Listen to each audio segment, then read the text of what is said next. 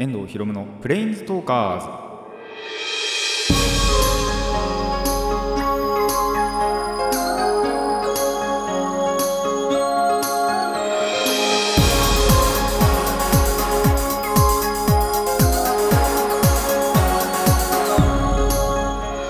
ラジオの前の皆さんこんにちは。遠藤ひろむのプレインズトーカーズパーソナリティの遠藤ひろむです。この番組はアニメゲーム声優が大好きなこの僕遠藤ひろむがマジック・ザ・ギザリングのプレインズウォーカーがいろいろな次元を旅するがごとくいろいろなジャンルの話をする番組ですあのまあ全くね季節とかそういうの関係ない話なんですけどちょうどこの収録の前日のお話ですねまあ、僕、バイトだったんですよ。で、そのバイトがまたいつものごとく暇、あの暇じゃねえあの、忙しかったっていう話ではないんですけど、むしろすげえ暇だったんですけど、昨日は。あの、帰ってくるじゃないですか。そしたら、その、まあ、ただいまっつって、お母さんが鍵開けてくれて、お帰りって言ってくれるんですけど、その次に発した言葉が、なんかいきなりね、今日、弟が事故ったんだよ。いきなり言ってきて僕の弟がまた、えー、事故したらしいですあのちょうど1年前ぐらいにも自転車乗ってたら、まあ、車に追突したっていう事故をあいつ起こしやがってそしたらその1年後にまた事故を起こすと。あの今回のまあ事件っていうか事件じゃねえか、まあ、事故の詳細までは聞いてないんですけどとにかくまあ多分車と当たったんでしょうねまた。そしたら前回は背中がすり傷だったかな？背中にすり傷だったんですけど今回膝にすり傷をしたってことででちょうど制服を着てたらしいんですよ。そしたらその制服やっぱり破けちゃってでその夜に修復をねお母さんが行ってたんですけどお父さんの提案によりその膝のところに今クマがいます。それつけてって大丈夫なのかなって思ったんですけどお父さんがそのクマのアプリケでもつけとけよっつって その提案普通に鵜呑みにしちゃってで妹が持ってたすごいですよね。ここであの魔法使いプリキュアのあのモフルンの、まあ、人形っていうかそれを、えっと、モチーフにして今弟の膝にはなんとプリキュアのキャラクターのねクマが 貼ってあるっていう大変なことになってます。俺大丈夫かなと思うんですけどね学校的に。あので弟のキャラクター性も疑われるじゃないですか。いやーちょっとまずいんじゃないかなと思いつつあの皆さん事故には気をつけてください。多分自転車乗ってて事故ったんじゃないかなと思うのであの自転車の皆さんは特にですねあ俺もだなっていう 自転車使うと俺もだなっていう感じでもありますが皆さんぜひ事故には気をつけてください。それでは始めていきましょう。遠藤ひろむのプレインズトーカーズ。今回も Let's Planes Talk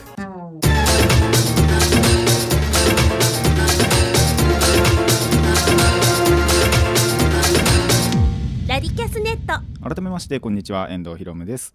まあ久しぶりの久しぶり話をしようかなと思うんですけどちょっとねその最近っていうかまあこれそれこそ一昨日ぐらいからかこの収録の、まあ、2日前とか昨日とか1日前ぐらいからモンハンをねやろうかなってちょっとそのすごい暇だったんでじゃ久しぶりにいじくってみようってことでモンハンやってたんですよ。それもその今ある最新の、えー PS4 のモンハンワールドではなく、えー P- PSP ですね。プレイステーションポータブルの、えーモンスターハンターポータブルサード。これ2010年のゲームです。8年前ですね。そんなゲームを 引っ張り出してあ久しぶりにやろうかなと思ってやってみました。まあなんだろうな。本当にちょっとやりたいなって思った時にやるんで本当に8年ぶりってわけじゃないんですけど半年とかまあ1年ぶりぐらいかな。ちょっとやってみようかなと思って。やってみたら意外と感覚はなんとなく覚えてたなっていう感じがして。でクエストも結構やってなかったのがすごい多かったんでまあちょっとまとめてやっちゃおうって思って結構その2日3日ぐらいでだいぶ 10, 10個もやってないかな。でも56個ぐらいはあのサクサクっといってて。でちょっと素材も集めようとかって思ってそのすでにクリアしてやるやつとかもやってみてで素材が集まるまでやるっていうことをやってたんですけどまあ結構少しずつでもクリアしていってるのであのー飽きるまでにどこまで進められるかなと。結構最近飽き性なんでちょっとそのやるとだいぶまたやらなくなってでどんどんどんどん飽きていくっていうのが最近の僕なんですけどまあなんでその飽きるまでにどこまで進められるかまああわよくばクリアできたらいいなとは 思っています。それでは、そえーラジオの話の方を始めていきましょう。最初のコーナーはこちらです。ネバーギブアップ。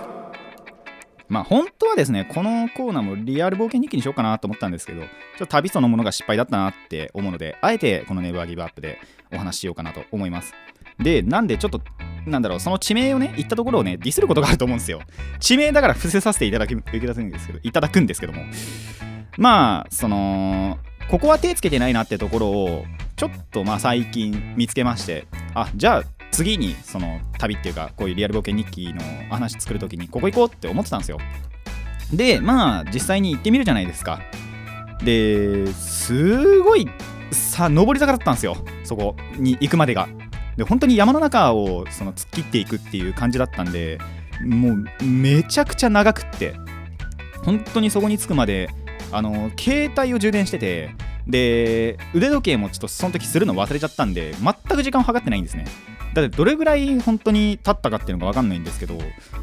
多分本当にその山とか登るだけで1時間したんじゃないかなって思って。でそっから帰る途中であのーよく4時とか5時とかになると夕方に鐘鳴るじゃないですか。それがな4時に今なるんですけどうちの地域だと。なんでで1時、まあ、半になる前とかかな。1時ちょっと過ぎたぐらいに出てってで地元地元じゃねえか。その自分の家の近くとかに来たのが本当に4時とかなんで多分本当に1時間とか1時間半ぐらいずっとそので上り坂なんでその自転車ではあの漕いでいけないんでもう歩き歩きで行ってたら本当にそれぐらいかかっちゃってすごい疲れたなと思ったんですよ。で何がすごいってやっぱりそのさすがに秋なんでちょっと太陽出てたとしても上着着るじゃないですか。上着を脱いでも汗かくんですよね。やべえと思って。まあ、実際家帰ってからその気温とか見てみたら15度とか言ってたのかなやっぱり。あ違う。あ道の途中にそうあったんだ。気温のやつがあって見てみたら18度とか言ってたから本当に秋かなって思うぐらい。もうなんなら10度やっぱ前半ぐらいでいい頃合いなのでそれでも1718とか言ってたんでそれびっくりしたなと。そりゃ暑いわけだなと思いました。でまあ本当に上着とか脱いでも汗かいてですごいやっぱ歩いてるんですもう途中何度も何度もね引き返そうと思ったんですよ。結局引き返さなかったんですけど。でも本当にどれほど時間経ったかわからないんですけど一応の目的地に到着したんです。あのーまあ看板見てあじゃあ今日の目標ここにしようって思って一応その目標地に着きました。周り見たら何にもないの。本当に川と山とまあついでちょっと学校っぽいのがあったりとかちょっと運動場っぽい遊具がまあちょっとあるかなみたいな公園があるぐらいで本当に何にもなくって。でなんで本当にちょっと川とか見てよし帰ろうってなりました。もう途中で飲んだカルピスが染み渡りましたね。本当に疲れてたんででほんそこに着く途中にやっぱり住宅地とかはあったんですけどパッと見それ以外の施設がほとんど見当たらなかったんですよ。ここの人たちどうやって生活してるんだろうって思って。コンビニまあさすがにそれは確かに全部を見回ったわけじゃないんですよ。ちょっとパーってその行って直線で行ってで本当になんもねえなって思ったからそれ以上あでまあ看板とかがあったんですけどそれ見たらなんか登山コースとかしか載ってなくって。なんであこれ以上はもう収穫ねえなって思って帰ったんですけどなんでその全部をぐるーってねそこの辺りを見回したわけじゃないんですけどもただ そっから見えた景色では本当にコンビニとかないしスーパーとかも全然見当たらなかったんでこの人たちどうやって生活してんだなと思いました。まあ一応電気とかは通ってるんだ で通ってるんでしょうけどでもすごいなと思いましたね。でもう本当にさすがに帰ろうと思ったその直後なんですけどすごいんですよね。あのまさかこんな時期にこいつを発見するとはって思う生物1匹発見したんですよ。皆さん何だと思いますこれ。ちょっといきなりクイズが始まるんですけど。まあシチュエーションとしては結構そのやっぱ雨降りそうだったかなっていうぐらいまあ後々雨降ったんですけど本当に。ただまだ降ってない曇りで。で、まあ、11月の初めですよね。で結構その山とか突っ切ってきたんでそのまま山とかも続いてるところなんですよ。っていうところでまあ結構本当にお前どっから来たんだみたいな生物を見かけたんですけど、まあ、これがですねカーニを発見したんですね。お前なんでここにいんのみたいな川確かにあったんですよ。ただすごい離れてるんでよくお前ここにまで来たなっていうほど離れてるところでカニを発見しましてあの今回の旅の唯一の いいところだったかなと思います。ほぼほぼ失敗だったんで。でまあ本当に帰りってめちゃくちゃ楽でそれこそ登ってきた分全部チャリで降りるだけなんですよ。体感では本当に5分ぐらいで降りれたんじゃないかなっていうぐらい。あのーすごいやっぱ急斜面だったのかな。っていうのもあってすごい速度が出て。本当にまあ5分10分ぐらいで降りました。もうねあのファミマのポテトが美味しかったです。その後ファミマでポテト買ってちょっとつまんでたら雨降ってきちゃって。まあその雨もそんなにザーザー降りなわけじゃなかったんでちょっと頭とまあ上着を濡らすだけで大丈夫だったんですけどまあそういう感じでですねあのーなんほぼほぼ何の成果も得られず 旅が終わりました。で本当にいつもと違って下調べをしてないっていうのも失敗かなと思うのがやっぱりそのこれまでのその旅っていうか自転車での旅って例えば小田原行った時なんかは小田原駅にカードショップがあるっていうのは知ってましたし元から。あと平塚にもやっぱりカードショップがあったりとかあとゲーセンを探しに行くっていう旅でもあったりしたんでそういうのが目的があって行ってたからまあその収穫があったなっていうのもあったんですけど今回本当にそのとりあえず行ったことないから行ってみようっていう本当にその気楽な気持ちだけだったんですよ。でその下調べとかここに何があるのかなっていうのをしてなかったんでちょっとそれがそのやっぱり失敗につながっちゃったかなと思います。でプラスで本当にその行きでめちゃくちゃ歩きまあるもう本当に歩き回って疲れてたのに対しあの発見が見合ってないんですよねやっぱり。山と川と運動場しかなかったんで。それもまた失敗の原因かなと思いますので。まあ多分これでねあのーおあらかた本当にこの、まあ、僕の家から通えるところっていうのは行き尽くしたんじゃないかなと思いますのでリアル冒険日記は多分これからね本当になくなるとは思いますが本当にまあそれでも自転あの自転車じゃねえや。電車で旅したりとかっていうのはあると思いますが自転車での旅っていうのはもうなくなるんじゃないかなと思います。ただまあもしねまたこういうことをやるっていう時はちょっと下調べぐらいはねしていこうかなと思います。以上ネバーギブアップでした。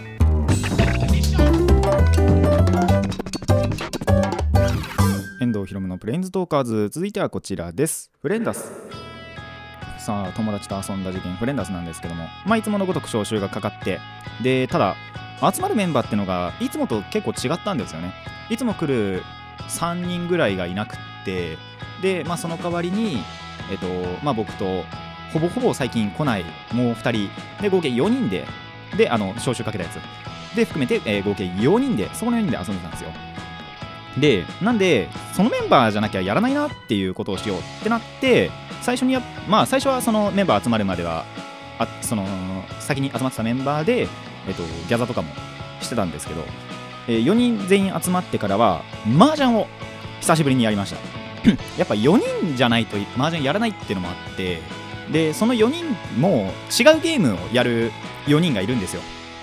その麻雀もできるけどまたちょっと違うそれ以上に優先するゲームがあるっていうことがあってそういう時はやっぱりそっちをやっちゃうんで麻雀なかなかやることなくって本当に3ヶ月ぶりぐらいじゃないかなって思うぐらい、えー久しぶりに麻雀やりました。で久々にですね僕が1位になりました。結構やっぱ運良かったなっていうのもあるんですけどなんかそれ以上に打ち回しがすごいいつもと違ったんですよ。なんかあれ？なんか今日冴えてるなっていう打ち回ししててあの友達にも言われました。いつもとなんか違えなっつって言われて。多分いつも本当にふざけてたんだろうなって いう、まあ、自覚はあんまりああるにはあるんですけどただそれが本当に今回っていうかやった時には全然なくってで1位も取ることできてよかったなと思います。でその、まあ、友達のうちの1人がすごい逆に運悪くってなんなら1回本当にそのバカだなって思ったのもあったんですけどすごいヒントを教えちゃってるのにそれを出すのかっていうことでダブロンを食らうっていう やつもいるぐらいその運運もう運命がそいつを負けに 誘っているっていうのもあったんですけどそれとかもありつつでもその久々に1位取れたんでよかったなと思います。でその次にやったのが「カタンの開拓者たち」っていうゲームをやってこれもなかなかやっぱり、あのー集まってもやらないなっていうゲームなんですよね。1回6人でやった時すげえことが起こったりもしたんですけどただ4人でやっぱり基本的にはやることが多いので4人でそれをやろうってなってやってでカタンもやっぱり4人から一応6人までできるんですけど5人とかになるとその5人目ができなかったりあと6人だとすごい時間かかったりするんでやっぱり4人は適正かなって思って、えー、カタンやりました。でまあこのゲームって一応ダイスサイコロ振ってでなんだろう。その出た目に対応した資源を回収できるっていうゲームなんですけどすごいんですよね。8が5連続ぐらい出たんですよ。あのサイコロ2個振るんですけどまあ確かにえっとサイコロを2個使うと6と8の確率だけは一番高いんですよ。なんで6と8だけそのえっと赤い数字で書かれてたりするんですけどその一番よく出ますよって感じで。ただ8がね本当にその一番最初の順で5連続ぐらい出てお今日偏りすぎてんなってなってそれこそその8を2箇所とか取ってるやつが最終的には勝ったんですけど本当に1ゲーム中で10回以上出たなって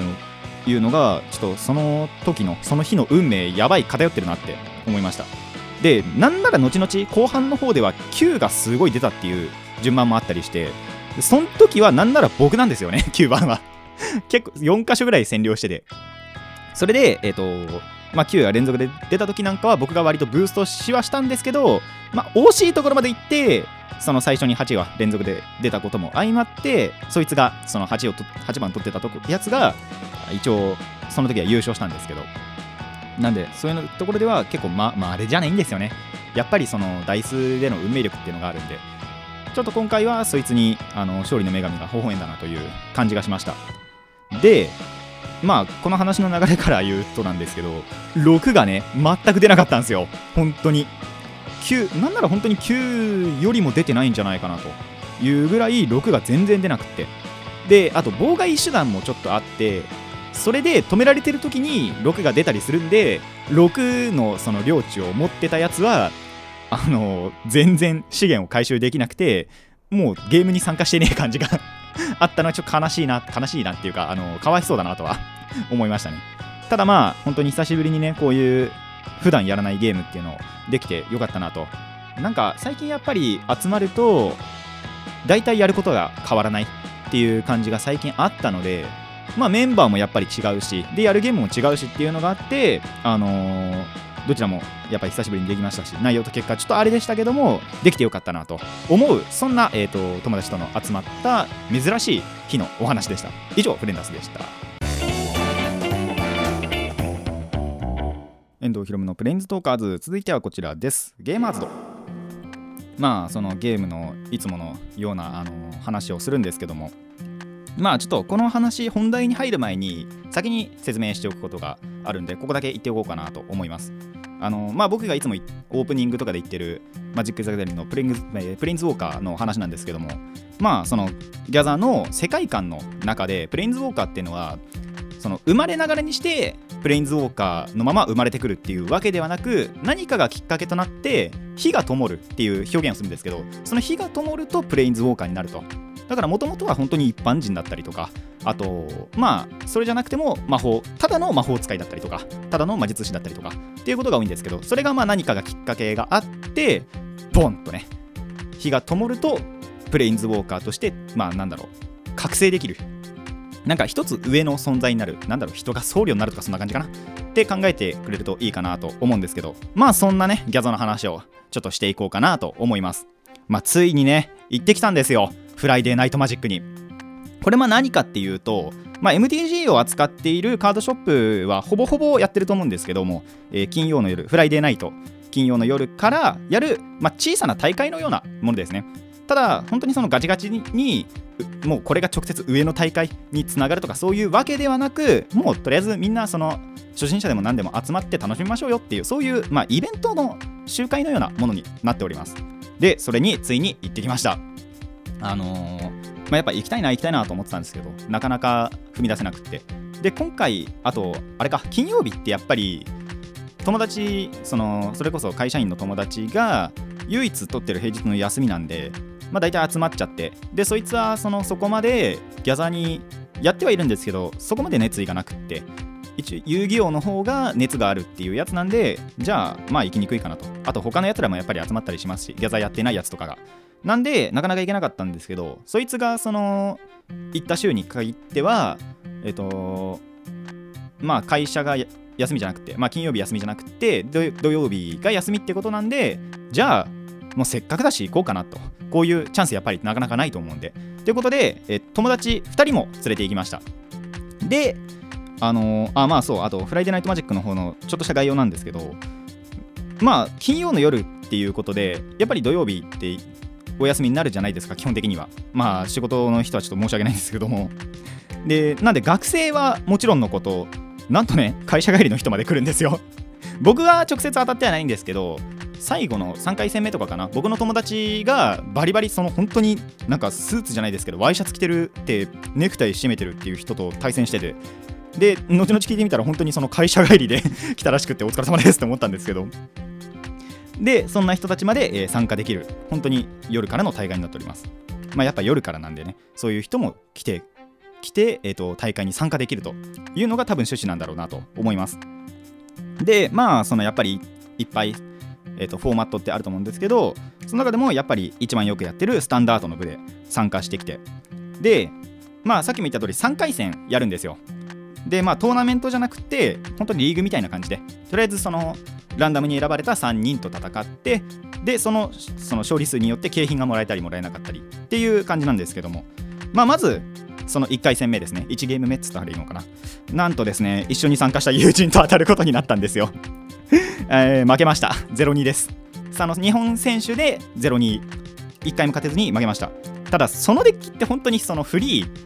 遊びとかでやってる時でも全く勝てたことがないぐらい相性が悪いんでまあしょうがねえかなと。まあこういう大会では勝とうかなと思ったんですけどちょっとサイドボードとかしてもあの対策とかしてもダメだったなっていう感じだったんで0-2で負けてしまいました。でこの時点で0-1です。あの勝ち負けねで2回戦目。まあ、赤タンっていう結構そのスタンダードの中では強い部類のデッキと当たっちゃったんですね。でいやこれ負けたかなと思ったんですけど、えー2-0しました。勝ちました。本当に噛み合いと運だったなと。僕のデッキああそうえっ、と僕が本当に愛してやまない太陽町の祈祷という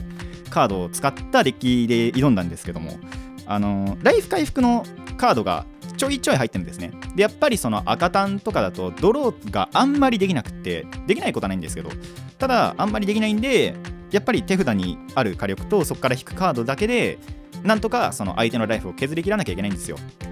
それがそのやっぱりライフ回復とかに弱くってちょっとでも回復されちゃうとそれが致命的になったりするんですね。でそんなライフ回復のカードちょいちょい入れてたんで、えーそれのおかげで勝てました。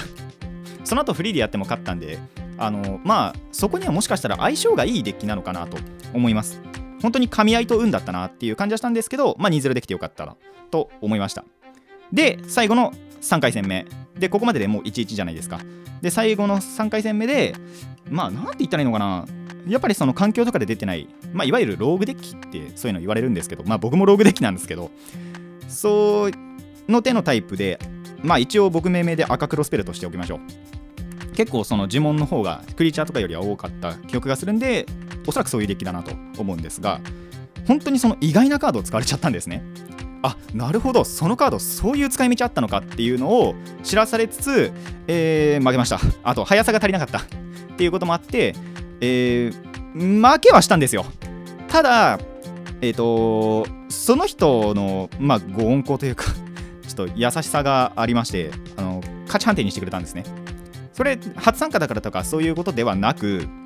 まあそのショップではですねえっ、と2勝するとでは2勝からかな、えー景品がもらえるんですよ。でその時点でその人その2回負けてたんですって0-2で。でなんでそこで勝ってもまあもう何ももらえないと要は。で僕はもう11してるんであと1回勝てばその景品がもらえるってことでそれなら片方はもらえた方がいいだろうっていうそのそこの人のその対戦相再回3回戦目の対戦相手のもう優しさによりあのーなんと景品をもらえることができると。で判定的にもちゃんと2021か。21っていう判定にしてくれました。まあからくりは簡単で要はまあ1回戦目まず落とすんですよ。1ゲーム目っていうのかな。でその2ゲーム目で僕こっちが負けそうになった時に相手方の方がまあとサレンダー、えっと、降参することを投了っていうんですけどもっていう扱いにしてでその最後の3ゲーム目もう2-0で終わってるんでもう、え投了っていう扱いにすれば1-2になるじゃないですか。いうことで、えー僕の勝ちということに なりました。もう本当に優しさに感謝して、あのー400円分のクーポン券をいずれ使おうかなと後々使おうかなと思います。でアドバイスもちょっと少しもらってみて今あのデッキの中にそのアドバイスでもらったカードも入ってるんですけどまあ本当にね楽しかったなと思います、まあ、特に2回戦目での時なんか本当にその噛み合いと運っていうのもあったんですけどあのぶん回したんですよねデッキを。っていうところとかもすごい楽しくって。まあ3回戦目とかでも結構やりたいことはやれたなっていう負けたけど。けど、あのーやりたいことはやれたりしたんで本当に楽しかったなと思います。でそういうその優しさに触れることもできましたし。あとやっぱり勉強になりましたね。あなるほどこういうその戦略もあるのかっていうのもありましたし。あとはやっぱりなんだろうな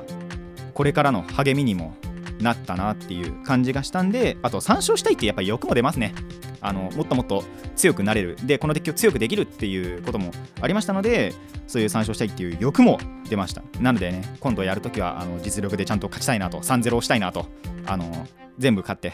3勝でえっと3戦全勝かなっていうのかなをやりたいなと思っております。でまあ最初の話に戻るんですけどもなんとそれに、まあ、参加してからですね僕のとその連れてった2人のうちの片方が完全にその火が覚醒しまして すげえバカ強くなったっていうあのそういう話です。あの本当になんだろうなまあ多分まだ未熟じゃないですけどあのあらがあるとは思うんですがそれでもその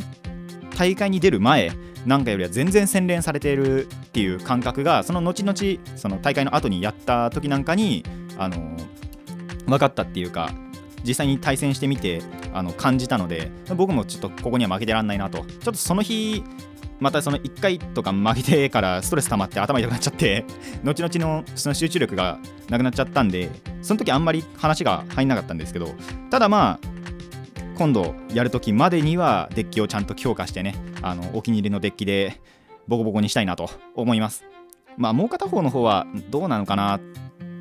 わかんああんまり会うこともないんでわかんないんですけどただまあそっちにはその覚醒した方には負けたくないなという思いもまた出てきましたので僕の火の覚醒を 待ってえっ、とまたギャザーをやりたいなと思います。でえっ、と一応その時に行ったフライデーナイトマジックやったのが本厚木っていう、まあ、小田急の駅の近くのホビーステーションっていうお店で僕やってたんですね。なんでもしかしたらまたその金曜日えっ、と会社員の友達が金曜日休みじゃなければ出撃するかもしれません。その時にもしリスナーの皆さんの中で、あのーやってるよっていう方がいましたらその時にお手合わせを お願いします、えー以上ゲーマーズでした。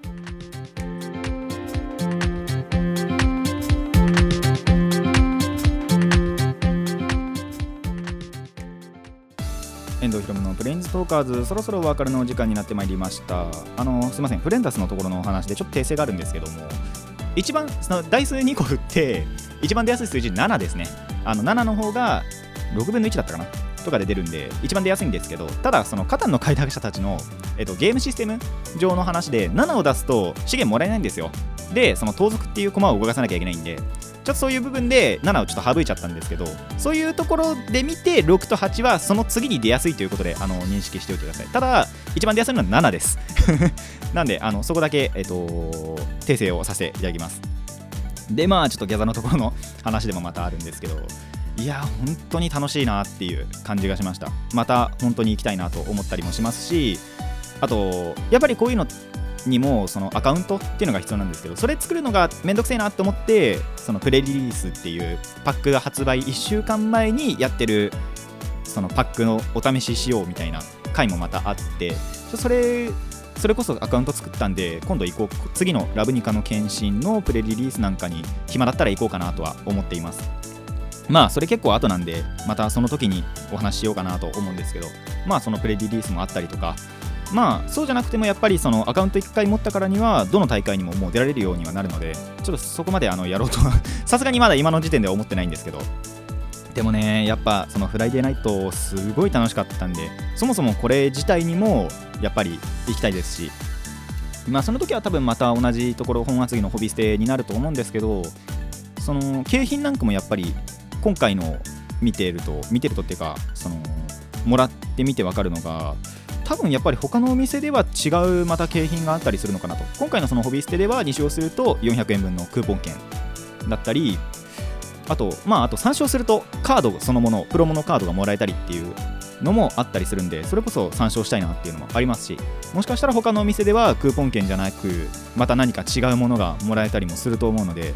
本当だったらそれこそ他のところの大会も行きたいなとは思うんですけどでもあんまり動くのもなって感じなんでまあまた本厚木のホビステで今度はちゃんと実力でね2勝以上していきたいなと 思います。そしてまあ本当にこのフライデーナイトマジックの方はそれこそガチガチの大会とかと違ってあの初心者でも楽しめる。でなんかネット上でのそのホームとかの読み物を見てみると最初にやっぱり初心者ですとかっていうと教えてくれたりとか対戦相手があの優しければそれこそ僕の3回戦目の相手ぐらいの優しさを持っている持たれていれば、えっと、教えてくれたりとかも、まあ、多分ゲーム終わった後だとは思いますが。すると思いますので皆さんもぜひあの足踏み入れてみてください。皆さんのプレインズウォーカー化を 待っています。やっぱ人口増えてくれればねそれだけ対戦相手も多くなるのでいいなと思いますので。あのぜひぜひねやってみてほしいなと思います。それでは今回はここまでといたしましょう。遠藤ひろむのプレインズトーカーズ。ここまでのお相手は遠藤ひろむでした。また次回もレッツプレインズトーク